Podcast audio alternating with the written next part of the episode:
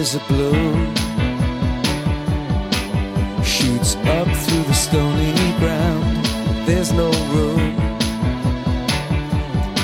no space to rent in this town. You're out of luck. And the reason that you had to care, the traffic is stuck. And you're not moving. Hello，大家好，您现在收听的是汤小电台， 小编聊汽车，我是汤姆怀东。本期节目呢，给大家聊聊我最近刚试驾的一款新车，就是比亚迪唐 DM 这款车，二零二一款的最新款的新车。啊，给大家聊聊这款车的试驾报告。呃，先跟大家说说我跟比亚迪。唐或者说是跟比亚迪品牌的一些事情吧。如果大家一直听我们节目的话呢，可以多多少少呢，从我的这个口气或者从口风中吧，对于比亚迪这个品牌呢，可能相对来说吧，成一个中性，甚至说是中性偏差的这么一个评价。总之呢，比亚迪的车呢，之前给我的好感确实呢不多。包括就说比亚迪唐 DM 这款车，最初给我的好感呢，也不是很多。原因很简单，就是我参加过他们的这个试驾活动，然后这个比的一些项目让我觉得很不耻啊。这个还是它的第一款啊，上一代车型的时候，大概应该是一五年左右的这个时间，已经是五年前了啊。我当时还是去的深圳的比亚迪总部啊，去搞的这么一个活动。当时它叫比亚迪唐唐站番邦啊，就是和一些其他的合资品牌呀或者进口品牌的车型去啊对比，基本上分两个项目吧，加速能力的这块儿，呃，叫来了像。宝马 i 八呀，或者是迈凯伦那个 MP 四杠十二 C 呀，包括各种的吧，一些跑车都叫来了。在现场呢，它大概只有一个。二百米左右的这么一个跑道吧，二百米、三百米差不多吧，但是肯定是不到四百米的这么一个跑道。咱都知道，咱一般要不然就是比零四零到四百米加速，看谁快；或者呢，就是零到一百米加速，看谁快。它这个弄得比较短，弄得比较短的这个结果是什么呢？比亚迪唐当时就有四点九秒的这个百公里加速，尤其是初段，这个车的加速非常非常的快，所以呢。比赛中啊，除了迈凯伦 MP 四赢了，这个在最终这个二百多米、三百米这个距离上赢了比亚迪唐，剩下包括像宝马 i 八呀。或者说是像捷豹的 F Type 啊，就等等的一些性能还是相当不错的车，全都没有干过比亚迪唐，就是因为它距离比较短嘛，不给这些车足够的加速时间。如果跑四百米的话，唐可能就不行了。包括 i 八的，在接近终点的时候，已经明显感觉 i 八的这个速度要更快一些。这是啊，当时跟这个跑车的时候，等于说是比亚迪用了一个小心思，他把这个跑道弄得比较短，让这些。啊，以性能著称的啊，这些跑车最后呢都是败兴而归吧，并没有赢得这个比赛。如果说这个加速啊赢的还算是用一些了方法，但总体来说还是赢了。但是呢，这比亚迪更飘的是，他当时宣称这个啊三擎四驱啊电四驱系统，还叫了我当时的东家越野族的一些深圳大队的这么一帮的啊车友们。当时他们有开途乐的，有开陆巡的呀，有开牧马人的，啊，叫了一些这些越野车。那这些你想都是带锁的这些车，说两边非得比比花轮组，看看谁脱困能力强。结果很显然啊，是真没给面子，叮了当啷的，基本是碾压吧。这个电四驱啊，它真的不如直接差速锁，我就预先锁锁止了，根本就没有打滑，对吧？它这个你再快的介入，它还是有打滑。所以在这块儿搞得有点灰头土脸啊，弄得大家反正比亚迪那边也有点面子挂不上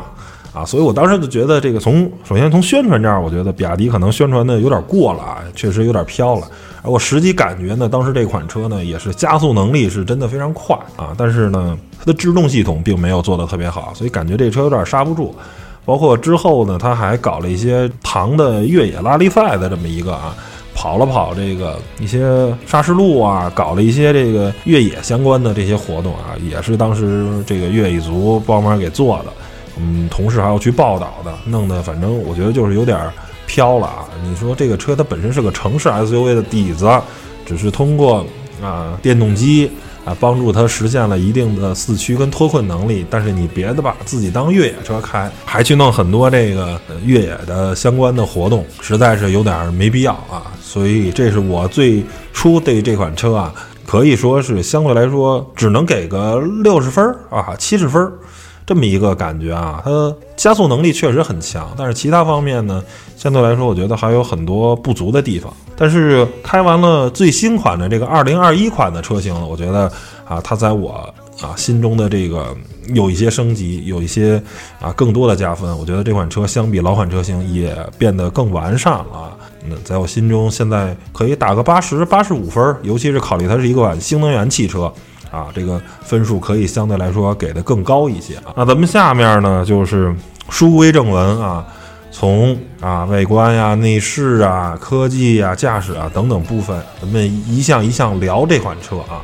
首先呢，先聊这款车的外观啊。这款车推出呢也有个几年的时间了啊，在二零二一款车型上又更多的进行了一些小的细节上的改变，但总体上呢还是延续了。比亚迪最新的这个叫做 Dragon Face 龙脸的这么一个家族设计啊，这是由比亚迪全球的设计总监沃尔夫冈艾格先生啊主导的。这个老哥呢还是非常的厉害啊，他之前呢在阿尔法罗密欧啊、西亚特呀，包括奥迪都有供职啊，可以说是一个世界级的这么一个啊设计大神啊。呃，他主导的现代的比亚迪的很多的新车，我觉得还都是非常漂亮的啊。包括就别说别的吧，和比亚迪唐上一代的车型比，那个车就实在是没什么好看可言，就是外观相当的一般啊。但是你这个再看现在唐 DM 这个外观，我觉得就是可以给很高的分数，确实很漂亮。而且我觉得啊，以 SUV 领域来说啊，咱不说汉啊什么的这些。啊，轿车就说比亚迪生产的 SUV 中，我也觉得目前唐的这个颜值是最高的，因为它的车身尺寸相对来说比较大，整体的造型呢比较舒展啊，也是一个相对来说比较旗舰的车型。包括它的这个大嘴设计啊，贯穿式的尾灯啊，还有二十二寸的这种轮毂，尤其是我们试驾的这个顶配车型啊，包括还有这个 Brembo 的这个卡钳啊，不光是好看。对实际刹车呢也有作用啊。从尺寸上来讲呢，这款车呢其实也是一个标准的中型 SUV 的尺寸啊，长宽高分别为四八七零、一九五零和一七二五，轴距达到了二八二零。整体的这个车身尺寸其实跟汉兰达啊有点接近啊，甚至从某种角度来说比汉兰达还要再大一些。但是呢，我仍然给这款车定义为一款。紧凑极佳的这么一款车，大家不要因为这款车它的车身尺寸大，然后呢你就对空间呢有特别大的幻想啊。后面的我会说细节，但是先跟大家说，这款车尺寸虽然跟汉兰达相似，但是空间表现呢，嗯是不如汉兰达的，尤其是在第三排座椅上。为什么呢？因为这款车它。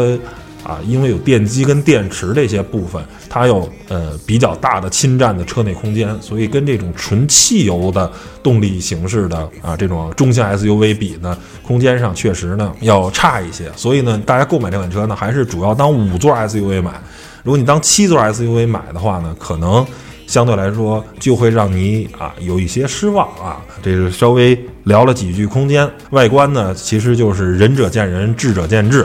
我个人觉得呢，还是挺好看的，不知道大家怎么觉得啊？咱们下面呢聊聊这个内饰啊。这款车的内饰部分呢，采用了啊比亚迪所说的这种 S 级环抱式豪华智能旗舰座舱啊，这个词儿整的还是非常高级啊。我觉得在科技感跟豪华感上的营造呢。还是相对来说比较到位的。比如在科技感上呢，这款车使用了这个十二点三英寸的全液晶的仪表盘和可旋转的这个中控大屏啊，属于现在比较流行的这么一个啊双屏互联的这么一款系统，并且呢，这个中控大屏里呢也内建了这个 D-Link 三点零智能互联系统啊，像什么咱们常规用的智能导航啊、语音啊、多媒体这些功能都有。但是我想说一个缺点是什么呢？这款车因为我们是试驾车，这个试驾车呢，它手续上有一些问题，所以呢是没有注册的。一般车没有注册，什么情况呢？啊，可能是导航用不了啊，或者说是可能是多媒体没法用这个在线的音源，可能会多多少少有些功能受影响。这个我们可以理解啊，很多车都是这样。但是比亚迪这个可不是，你如果没有注册这款车的中控大屏，基本就是废的啊，什么功能都不行，连蓝牙都连不上，甚至说你想让这个屏幕旋转，因为它可以横着也可以竖着放，都不行啊，所有功能全部都得注册，连收音机都听不了，这个让人很崩溃。它只能怎么用呢？你就调多媒体那个模式啊，它能凑合的出来声儿，但是呢，你没法进入屏幕具体的细调啊，它只是能啊，就是说在外头呢稍微操作一下，极其的呃，就是不方便使用，但是勉强能凑合调出收音机和多媒体音乐，但是你想选歌、搜曲库这些都是不行。包括语音控制等等，导航全都不能用。我觉得这个设计可以说是有点让人失望。我觉得这应该给用户选择，我愿意注册就注册，我不愿意注册，我不希望我个人的信息泄露，你也可以不注册。那我就是简简单单用个蓝牙总可以吧？连蓝牙听音乐都不行的话，我觉得这个啊有点过分了，真的。在内饰的豪华感上呢，也有很多的配置啊，比如说这款车啊，在这个级别很少用到电动的四向方向盘调节，这个比亚迪唐 DM 就有，包括还用了这个类似于麂皮的这种材料，在门板上啊等等一些部分也使用上了啊，说是阿坎塔拉也好啊，说是麂皮也好，它是大概是那么一种材质啊，摸起来是非常有高级感，包括还有一些缝线的这个东西，挺好的。还有这款车呢，它采用一种棕色的内饰的配色呢，它叫赤兔棕啊，借用这个赤兔马的这个概念，反正黑色加棕色的这种内饰搭配，我觉得还是非常好看，而且也有这个高级感。还有呢，这款车呢，采用了这个三十一色的这么一个啊氛围灯。在很多的地方都有这个氛围灯的颜色的这种展示，尤其是在晚上看起来呢，还是有一定的这个高级感。再有呢，这款车采用了十二个迪拉克的立体声音响，听着这个数字是挺多的啊。但是就像我刚才说的，因为我们这款车它没有激活中控大屏，所以呢。甭管是收音机还是酷狗的这个音乐啊，我们听着音质相当的一般。收音机音质一般我可以理解，但是酷狗音乐因为没有激活，我不好说它听的是什么音质的。如果是最低音质的，那可能确实是不太好。如如果是最高音质的，还是这个声音的话。那我觉得它这个十二个立体声喇叭的这个可能是噱头啊，因为没法使用蓝牙，我没法把手机的这个无损音乐给它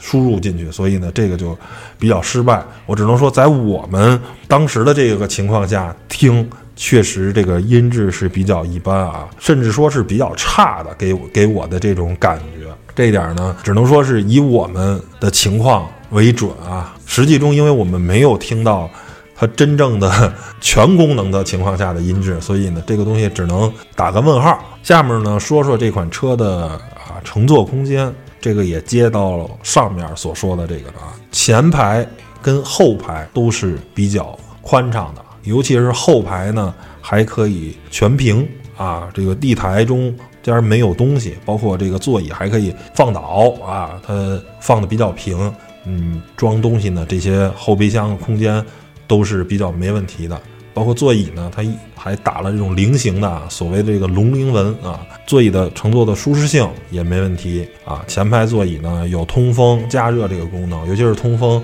在十月初的时候稍微再打开点通风，还感觉有点凉，所以它通风的力度啊还是相当可以的。包括前排座椅还有这种手动的腿托啊。也是非常好，不过我觉得稍微有点可惜的是手动的，因为这个车连方向盘都是电动的，我以为这个腿托是也是电动的，结果发现哦是手动的，但是我觉得也 OK 的，有总比没有强。包括如果腿比较长的这种乘客，哎，打开腿托或者说是坐副驾驶的时候把这腿托弄开的话，对于长途的乘坐的舒适性呢比较好。但是呢，这款车啊，刚才说了，当一个五座车买比较合适。这个第三排啊，我还特意试了一下，相当鸡肋。像汉兰达呀，或者说是咱自主品牌的广汽传祺 GS 八呀，啊，我都可以勉强在第三排座椅上坐进去啊，在第二排调整一个比较合适的情况下，而这个比亚迪唐 DM，我坐在第三排，首先得把第二排座椅调到最靠前，那第二排座椅此时的空间其实也不是特别好了，然后。我一九零二百斤的这个体重坐进去呢，基本上非常非常的挤，没办法稍微长途的乘坐。如果坐个五分钟十分钟可能还凑合，如果坐一小时，可能都比较难受。所以呢，这个第三排座椅呢，只适合坐一七零身高这个级别，不是特别胖的乘客。所以呢，如果您拿它当七座车用，那我想说算了。咱还是买汉兰达啊，或者锐界什么的，就这些车啊，或者说是途昂什么的这些车，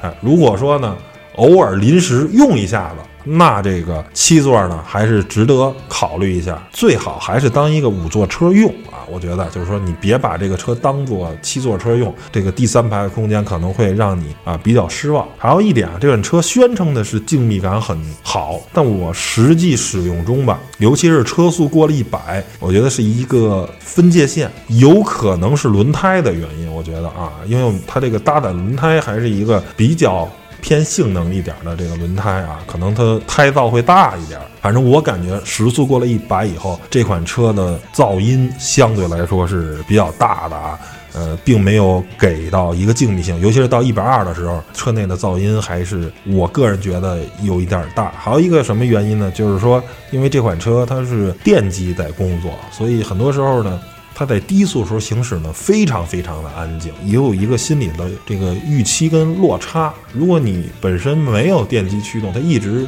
发动机在工作，这时候你车内相对来说没有那么安静，你不会有一个落差。而这个呢，当发动机又工作了，然后呢，这个风噪什么的一块又都来的时候，等于是全面性的噪音就开始多了，所以我感觉可能噪音相对来说会大一点儿。这个东西我只是只能说我的主观感受。因为实际的还需要拿噪音仪去测，这样才能同样的路况、同样的速度去测不同的车、同级别的车，你才能去衡量它真正的噪音是多少。而我这种主观可能是只能代表我当时的这种感觉，啊，不见得很准啊。因为它厂商确实宣称了静谧性很好，但是我又感觉给我感觉过了一百的静谧性并不好。这时候有一个心理落差，我只能说有可能是因为电机。驱动包括轮胎的原因啊，我希望是这个最好有机会啊，大家可以看看其他的媒体的一些测评啊，汽车之家什么的，看看是不是有这种情况，是因为啊电机跟这个轮胎的原因。下面呢，我再说说这款车的科技配置啊，其实比亚迪的唐 DM 啊，在科技配置上堆的还是相当高的啊，这也是这款车的一个大的亮点啊。首先，这款车呢有手机的无线充电啊，这是常规操作，并且呢速度我觉得还是比较快的，甭管是有线还是无线都还可以啊，速度并不慢，不会像我之前试驾的某一些车啊越充越少这种情况，这款车倒是没有啊。还有呢，这款车有 3D 全息的透明影像系统，尤其是这款车的车宽达到了一米九多啊，这个车的宽度还是比较大的。它在方向盘就设计了一个全景影像功能，当你在停车的时候，你把它打开啊，它就可以把整个四周的这个全部都告诉你，包括这个车还有很多的雷达，它也会响。这时候呢，你停车相对来说比较安全。我就觉得，对于大车和驾驶经验不丰富的驾驶员来说，全景影像还是一个非常有用、非常必要的这么一个功能。包括这款车，你挂入倒档的话。后视镜呢，还有这个翻折啊，非常的贴心，就是尽最大的可能呢，帮助驾驶员啊，可以更安全的去倒车入库啊。这款车呢，还有这个超级营地模式啊，我觉得这个功能是一个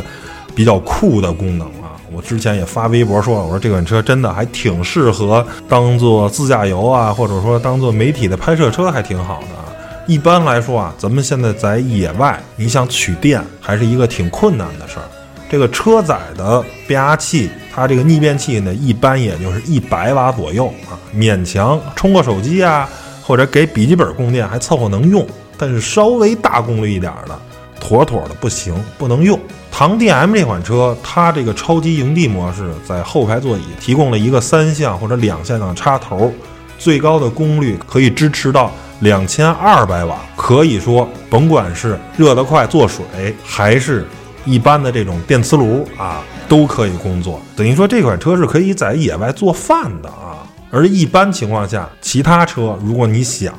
用电，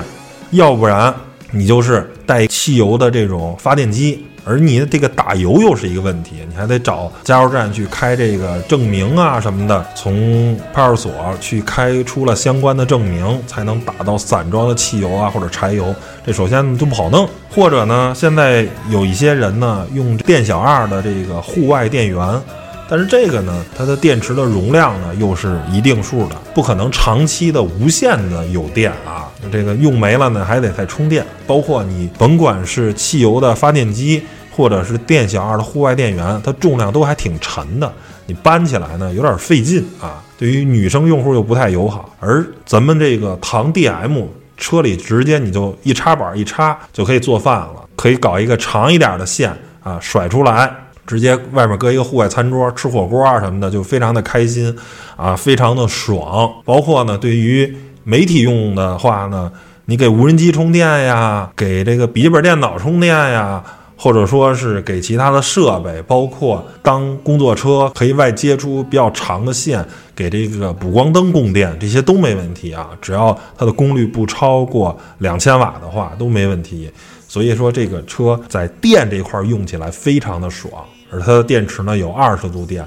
包括还可以通过发动机啊工作给这个电池供电啊，基本上你一般的使用是妥妥的，没有任何的问题。所以这款车还是挺适合户外的这种做饭呀、烧开水这种东西很爽。还有呢，这款车有这个千里眼模式啊，这是个什么功能呢？就是在这个车啊内反光镜的上方呢有一个摄像头。你通过手机 APP 呢，可以调取这个摄像头里面的影像，干啥用呢？就是实时可以看到车内的情况。你比如说，你去商场把宠物呢放在车里了，这时候你就可以看看宠物狗的这么情况，看看它怎么样。或者说是临时把孩子放在车内，也可以稍微去看一下。比如说去便利店买个东西啊，或者什么，就短暂的几分钟，哎，你也可以实时的查看一下这个情况，包括呢。你的车里放了一些贵重的物品，你也可以通过这个方式查看一下，啊，总之呢，我觉得还是一个不是刚需啊，不是说多有用，但是呢，有一个这个功能总比没有强的这么一个啊功能，我觉得它最有用的呢。还是对于宠物狗这个啊，因为孩子你长时间放在车内肯定是不现实。那你不能长时间放的，过个三五分钟回来呢，可能也影响不大。但是这个宠物狗你可能会一下放半小时一小时，你去超市买东西，这样的话，通过这个东西呢，看看它宠物狗的这么一个状态啊，还是有一定作用的。这款车呢还有远程代驾模式啊，这是一个什么功能呢啊？它不光是像比亚迪之前的这种遥控功能，它还升级了。就是在一个固定的停车场这种位置的话呢，你给它遥控出来，它可以自己来的 GPS 点来找你啊。但是我觉得啊，这个功能呢，相对来说，在法律层面上是一个问题。怎么说呢？它不出事儿还则罢了，在停车场里，你离停车场假如有个五百米啊，你不想过去去开车，它能自己挪过来。路上不出问题，还则罢了，那你非常开心，你省着走这五百米了。但是如果他在挪车中，万一出现了这个问题啊，虽然这个车不是你开的，是它自动开的，但是出了问题，你作为车主肯定是要负责任的。那这个车又不是你撞的，我觉得呢就非常的冤啊。反正是我作为测试来说，我可能会想试试它啊，这车还挺酷的。你看我有这么个功能，跟朋友啊。炫耀炫耀可以，但是你说你真的在实际中，我还真不太敢用。万一撞了呢？尤其是你停车场里再有个豪车，有个劳斯，有个宾利，人家上百万的车，万一撞了呢？是吧？你这一修车好几十万，人家那个车，你就算三者上的再多，也没有必要去闯这个祸。所以我还不太敢用。那它这个功能最大用处是什么呢？还是跟过去那个一样，就是在停车位比较挤、比较小的时候。大家进出不方便，就人可以先出来，把东西都拿好了，然后你把车遥控的停入车位，这个功能还是比较有用的啊。但是呢，这个就不是远程了，你还是得眼看着这款车。所以呢，我觉得这个东西初心是好的，但是在现在法律没有解决的这个情况下，用户敢不敢用啊，是一个问题。包括后面这个快递倒车模式啊，也是一个类似这样的功能啊，它就是可以通过手机 APP 远程开启车的后备箱，这样呢，甭管是你想发快递，你可以直接把快递放在车里，这时候呢。咱们这个快递小哥直接拿完快递就走了，尤其是在疫情期间，可以做到不接触，或者说是你取快递，你暂时不方便下楼啊，或者说不想接触，你可以让他帮忙放在车里啊，然后他就走。但是我觉得核心问题呢，首先呢，咱不能说快递小哥都有问题，我觉得心眼坏的是很少的，但是他还是有比例。你在车内呢，又可能会放一些相对来说贵重的物品。万一这个快递小哥他有点坏心眼儿，你你这个有点不放心用。还有一个问题是什么呢？这快递小哥愿不愿意在你这个停车场去找你的车？甭甭管是楼下这个小区很大，你不好找。那到了地下停车场，它有没有五 G 信号？有没有四 G 信号啊？又是一个问题。包括小哥能不能在停车场里找到这款车？也是一个问题，所以呢，在实际使用中呢，可能没有它设计的那么好。我只能说，这是一个了胜于无的这么一个功能。当你需要的时候，它确实啊能帮你做到这些。但是在实际使用中，它是什么一个比例，什么一个使用频率啊？我觉得目前可能相对来说还没有那么的乐观啊。我只能这么说，这款车呢还有啊，这个全场景的数字钥匙啊，就是不光是能通过传统的实体钥匙，你还可以通过手机 NFC 的进场通信、蓝牙，包括云端，你直接输入密码也能解锁车辆。我觉得这个功能呢挺好，比如忘带车钥匙了，哎，通过。手机就可以把车解锁，驾驶这个车辆，或者说呢，临时有人借车，你又不想把车钥匙给他，你可以帮他临时解个锁什么的，让他能把这个车开走，或者说是放哪儿，朋友开这个车，你临时有事儿，你不方便开车了，搁在一个地儿，让谁帮忙挪一下车啊，开一下这个车。啊，你不用再去送个钥匙什么的啊，通过手机就能解。这个我觉得还是挺好的功能。这个在实际使用场景，要比刚才说的这个远程代驾呀，或者快递倒车的模式，我觉得还要更实际一点啊。还有呢，这款车搭载的这个 D-Pilot 智能驾驶辅助系统，也就是咱所谓的自动驾驶功能。这款车呢，是一个 L2 级别的自动驾驶系统，并且有这个并线辅助功能啊。我在实际使用中呢，啊还是比较好用的啊。基本上这款车可以做到在封闭道路上啊，你把这功能打开以后用起来很爽。但是呢，有两个小瑕疵。首先呢，它这个道路保持呢不是那么的敏感，有时候呢这个轮胎啊会稍微离这道路的线比较近啊，这个时候你感觉心里会稍微有点慌啊。它不会说实时的去保持，你得稍微偏一点以后它再保持啊，相对来说不是那么主动。还有一点呢，啊，就是它这个不能很好的识别四十五度的障碍物。这个时候，如果是在车比较多的高速啊，经常有人挤进来加塞并道的情况下啊，用起来可能相对来说就没有那么好。比如像沃尔沃有些车，它对这个车侧，包括像特斯拉呀。对车侧的这个也能识别到，它这个对这个就相对来说差一点，只有前方的车完全并进来以后，它才能识别，然后刹车。那此时呢，它可能就有一定危险产生了。所以呢，这算是一个小瑕疵啊。总体来说，使用中不影响啊。不过呢，你相对来说呢，精神就要更集中一点啊。如果有人要并进来的时候，你要是自己人为的去干预一下啊，去点一脚刹车也好，还是怎么着，就是更安全的去驾驶这款车啊。也不能真的是大撒把完全不管的这么一个情况下，那可能相对来说会危险一点。这款车呢还搭载了一个远程高温消毒杀菌模式，就是通过手机 APP 可以让这个车内温度达到六十度啊，有这么一个消毒杀菌的这么一个功能啊。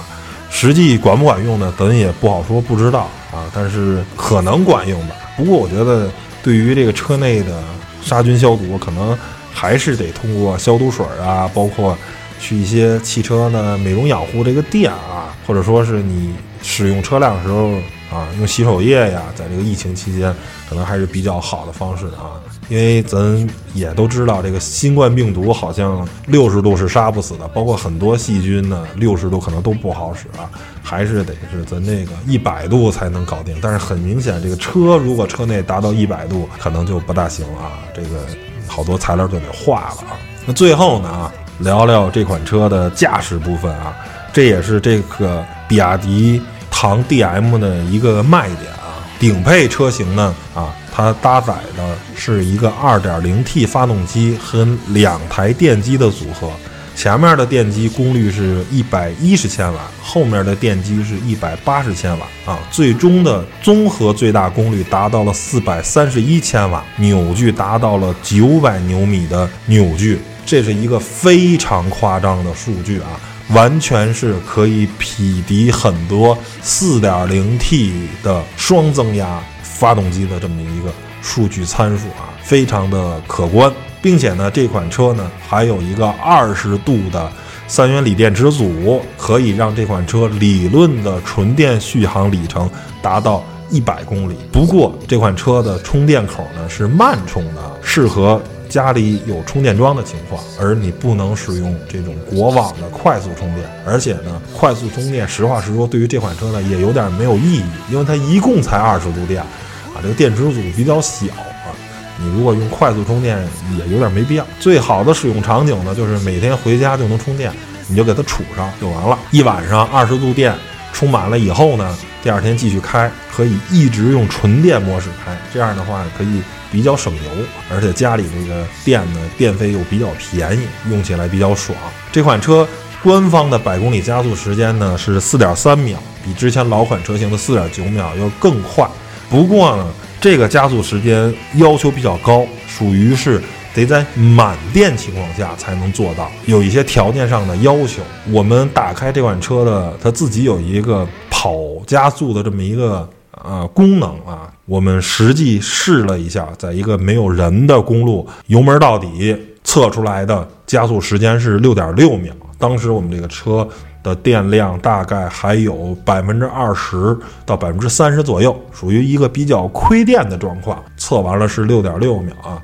没有做到它官方的这个四点三秒。但是我觉得六点六秒的加速对于一个这个级别的车来说呢，也非常快了，因为它毕竟只是一款卖二十多万的车啊。别的车还很难做到这样的加速，而且实际感受中是它的这个加速呢，跟汽油车这种加速是完全不同的。汽油车刚开始的加速的感觉并不是特别强，尤其是 2.0T 的这种发动机啊，它还是得建一个涡轮正压比较大的数值以后，它才能完全的爆发出来啊。后段可能相对来说猛一些，中后段吧。而这个电机最大的特点就是前面是真的猛，是真的快，我们都管它叫傻快傻猛，就是没有任何的征兆，你只要敢踩，它就敢往前窜，就这种感觉是你开油车完全没有的。剩下就算你油车开四点零 T 的话，它前半秒可能也没有给你那么猛的一个加速，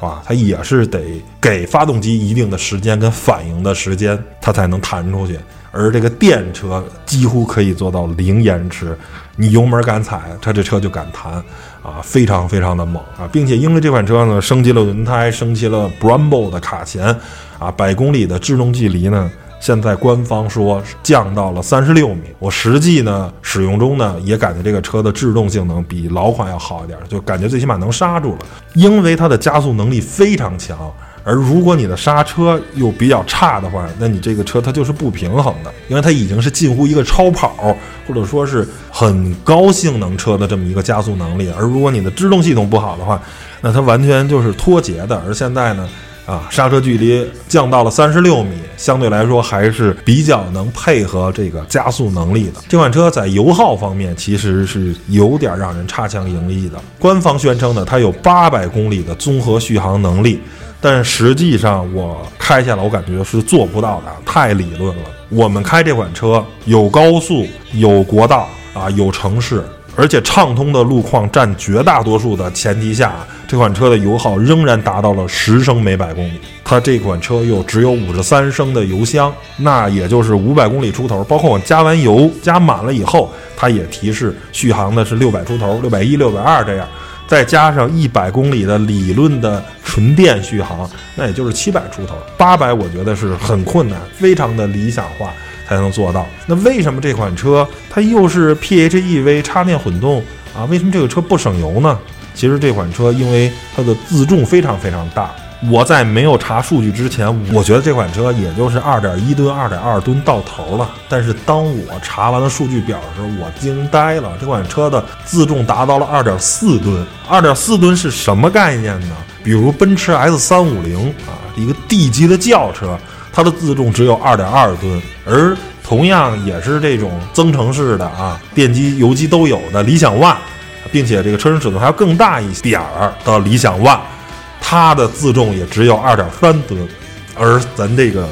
比亚迪唐 DM 自重高达二点四吨，所以这款车如果你二点四吨十升的油耗。你也就能接受了。而对于这款车的油耗呢，我觉得你得两方面看啊。以它的动力性能来说，这个四点多秒，或者说是哪怕六点多秒的加速能力来说，我觉得这十升油耗你就能接受。因为如果别的车达到这样的性能，会更费油啊。但是呢，你要是从一个家用的 SUV 来说，那这个十升，包括还是在畅通路段跑出来的话，那就相对来说。不是很理想，一般这个级别的车啊，比如它跟它空间表现差不多的，或者哪怕是汉兰达，可能都要比这个油耗相对来说更低一点。尤其是它还采用了这个混动技术，也没省下多少油来，就是因为它的电机跟电池啊占用了比较大的这么一个重量，所以说是符合能量守恒定律啊。你重了这么多的重量，你就需要更多的能耗。才去把这个车推动啊！如果你没有电机，也没有电池的话，这款车可能能做到两吨这样的话，那可能油耗也自然就下降下来了。但是它也不会有现在的这个特别强的加速能力啊，属于鱼鱼和熊掌不可兼得的这么一个情况。这款车呢，还有这个 ATS 全地形对应模式啊，也就是所谓的这个电四驱系统啊。我想说，这个电四驱是没法越野的。从某种角度上说啊，它有电四驱，它有一定的通过能力，但是你不能拿这个车越野。为什么？因为它是电四驱，它的后轮的驱动是需要电的。你如果只跑个十公里、十五公里烂路，或者有点小难度还可以，但是你如果真的越野啊，咱先不说底盘儿这个离地间隙、轮胎啊、悬架行程，咱这都不说啊，咱就说这个电四驱，当一百公里的纯电。续航跑没了以后，它可能这个车就不见得有四驱了，或者它四驱不能保证实时可以工作。那这时候，当后面的电机得不到电，没有四驱的时候，你还怎么越野？对不对？咱还不说，我刚才说了那个底盘离地间隙啊、轮胎这些事儿，咱都不说。就这个电四驱，它不能保证时时都有，这时候你就不能越野了啊。所以呢，我觉得这个是要大家。要了解的啊，你别指望这个车真的可以越野，偶尔走走烂路 OK 的。但是你真的让它长时间走比较难的路况啊，就从电四驱这块儿它就不现实啊，没电了就没有四驱了，就变成一个两驱车了，那就没有任何的越野能力了。它甚至上还不如一些。城市 SUV 的适时四驱，那个只要离合器片不过热，只要能一直传递动力，那它这个车还一直能有四驱。但是比亚迪唐 DM 它没有电池了，后面的电机就不工作了，它就没有驱动能力了。包括这款车呢，它其实还有很多的驾驶模式，它既能选择纯电模式，比较适合拥堵啊或者城市这种代步，也可以选择 HEV 这种混动模式啊。包括每种模式又对应了 Eco 跟 Sport 两种驾驶模式，因为我们也没有城市的这种长距离的这种通勤的这种需求，大多数都是高速啊，或者说是乡镇的这个测试的这么一个环境，所以我们也没有使用 EV，包括这个电一直也就从来就没充满过啊。我们拿过来的这个试驾车其实就已经是半电的这么一个状况，所以呢，在 HEV 模式下，我觉得这个 Eco 跟 Sport 这两种驾驶模式并不明显，包括。我甚至希望在 Eco 模式下，这个车可以更多的省一省油。但是呢，发现我们几乎绝大多数都在用 Eco 模式开，它仍然能达到十升的油耗啊。这个我觉得相对来说啊让我失望，我以为可以降低一点，这也就是印证了我之前的那个观点了，就是 PHEV 车型它因为要保证两套动力系统的都可以单独工作。电机能纯工作，汽油机也可以纯工作，所以 PHEV 的车型一般油耗都没有理论上的那么好。它工信部公布的那个油耗都是骗人的，实际情况根本都做不到的这么一个数据啊。一般这个车都比较重，开起来相对来说都比较费油啊。Sport 模式下，我感觉这个动力的提升可能也没有那么明显，会更猛一点。但是我。个人是喜欢这个 Eco 模式，就是比较肉，你能尽可能的省油。然后 Sport 模式呢，你就可以更多的动力输出。我喜欢这个车开起来比较分裂这种车，而不是说每种模式都差不多，那那就没区别了嘛，对吧？最后呢，再聊聊这个底盘这个部分啊。总体来说呢是比较舒适的啊，然后底盘呢也是相对来说比较高级的啊，它采用了前前后四轮独立悬架的这么一个设计啊。但是因为顶配车型它用的是二十二寸的轮胎，它只有四零的半平比，所以这个车胎是比较薄的。比较薄的车胎呢，它对于滤震的吸收相对来说就没有那么好，所以我觉得轮胎从某种角度上。拖累了这款车的它的滤震性能，就是说，如果它用一个二十或者十九的胎，那肯定滤震性能就更好了，就更舒服了。而因为这款车二点四吨的自重啊，包括是 SUV 的这么一个设计，重心比较高，它弯道性能其实相对来说啊是比较一般的。你说想劈弯儿啊，真正去征服弯道、山路的话，我觉得那可能就想多了。它只是一个直线。比较快的这么一款车，并不是一款可以劈弯的这么一款车啊！这个你一定要搞清楚，它毕竟是一款 SUV，它也不是一款倡导真正的性能上的 SUV，它车又非常的重，所以呢，操控性其实啊没有它的加速性想的那么好。所以呢，最后呢，我来聊聊我对这款车的一个购买意见。首先呢，我觉得是喜欢加速快的，这几乎是四点三秒的加速啊。如果是理论最快速度，那你是能买到最便宜的四点三秒。这款车只有二十多万的售价，二十多万的车没有能做到四点三秒的，哪怕是六点六秒，对于一个 SUV 二十多万的 SUV 来说也是非常困难的啊。所以呢，喜欢加速快的人，开起来爽的，这是一种。消费者，第二个是对比亚迪品牌有信仰的。我知道网上有很多的比亚迪的这个粉丝啊，包括发别的车，可能你相对来说来一个反驳你、攻击你的人少。比如我说某某车不行，可能啊人不多。但是你如果说比亚迪车不好，就有很多人来攻击你啊。这我不知道是为什么啊。所以我觉得可能他们对比亚迪品牌有信仰。所以如果你喜欢比亚迪这个品牌，那你买这个车也没有毛病。或者说是你喜欢高配置。啊，因为这款车在刚才说了那么多的科技配置啊，非常的全。这个纵观，甭管是自主品牌还是合资品牌来说，这个配置都是堆得很满的。甭管是科技的配置还是高级感的配置，堆的都不错，很多。或者呢，还有一种就是对于 PH 车型有照顾的城市啊，我觉得，呃，比如像上海呀等等的一些城市，它对号牌有一些政策呢，我觉得买这款车也是值得考虑的啊。你综合去看下来，这个车的话，我觉得也值得购买。但是如果不是这种情况，如果以上这种情况都不符合您，那本身买一款，我刚才说了，这个还是严格意义上讲，它还是一款五座 SUV 啊。它虽然空间啊，可能横向的这种宽度确实比 CRV 啊或者 RV 四要大一些，但是你就真的使用下来的话，你要真当七座用的话，可能会比较悲剧。它还是不如汉兰达啊，不如锐界这种传统的真正意义上的中型 SUV，因为它的电机跟电池占用了一部分车内空间。二十三点六八万元到二十八点六八万元的价格买一款唐 DM，其实并不便宜。如果你真的在意油耗的话啊，你说我对这个四点三秒的百公里加速没兴趣，我希望它百公里多省点油啊，不要这么费油。我觉得对于这些用户来说，这款车真的不是很值得购买。您还是出门去看看混动的 CRV 也好啊，或者混动的 RV 四也好啊，这些车才是真正能百公里做到五六升的这个水平。而唐 DM 它十升左右，但是它可以给你非常快的加速啊，非常全面的配置啊，包括颜值方面也是很高。所以我觉得这个车，呃，它的定位啊，它并不是一款非常全面的啊比如在燃油经济性啊等等方面，我觉得做的还是相对来说可能并没有那么的优秀。如果它油耗再低一点，可能就更好了啊。这是我我觉得。但是说白了吧，谁让它加速快呢，加速快你付出一定的代价啊，那你也得接受嘛，对吧？行，那关于啊比亚迪唐 DM 这款车的试驾报告呢，就给大家说到这儿。那咱们下期节目再见，拜拜。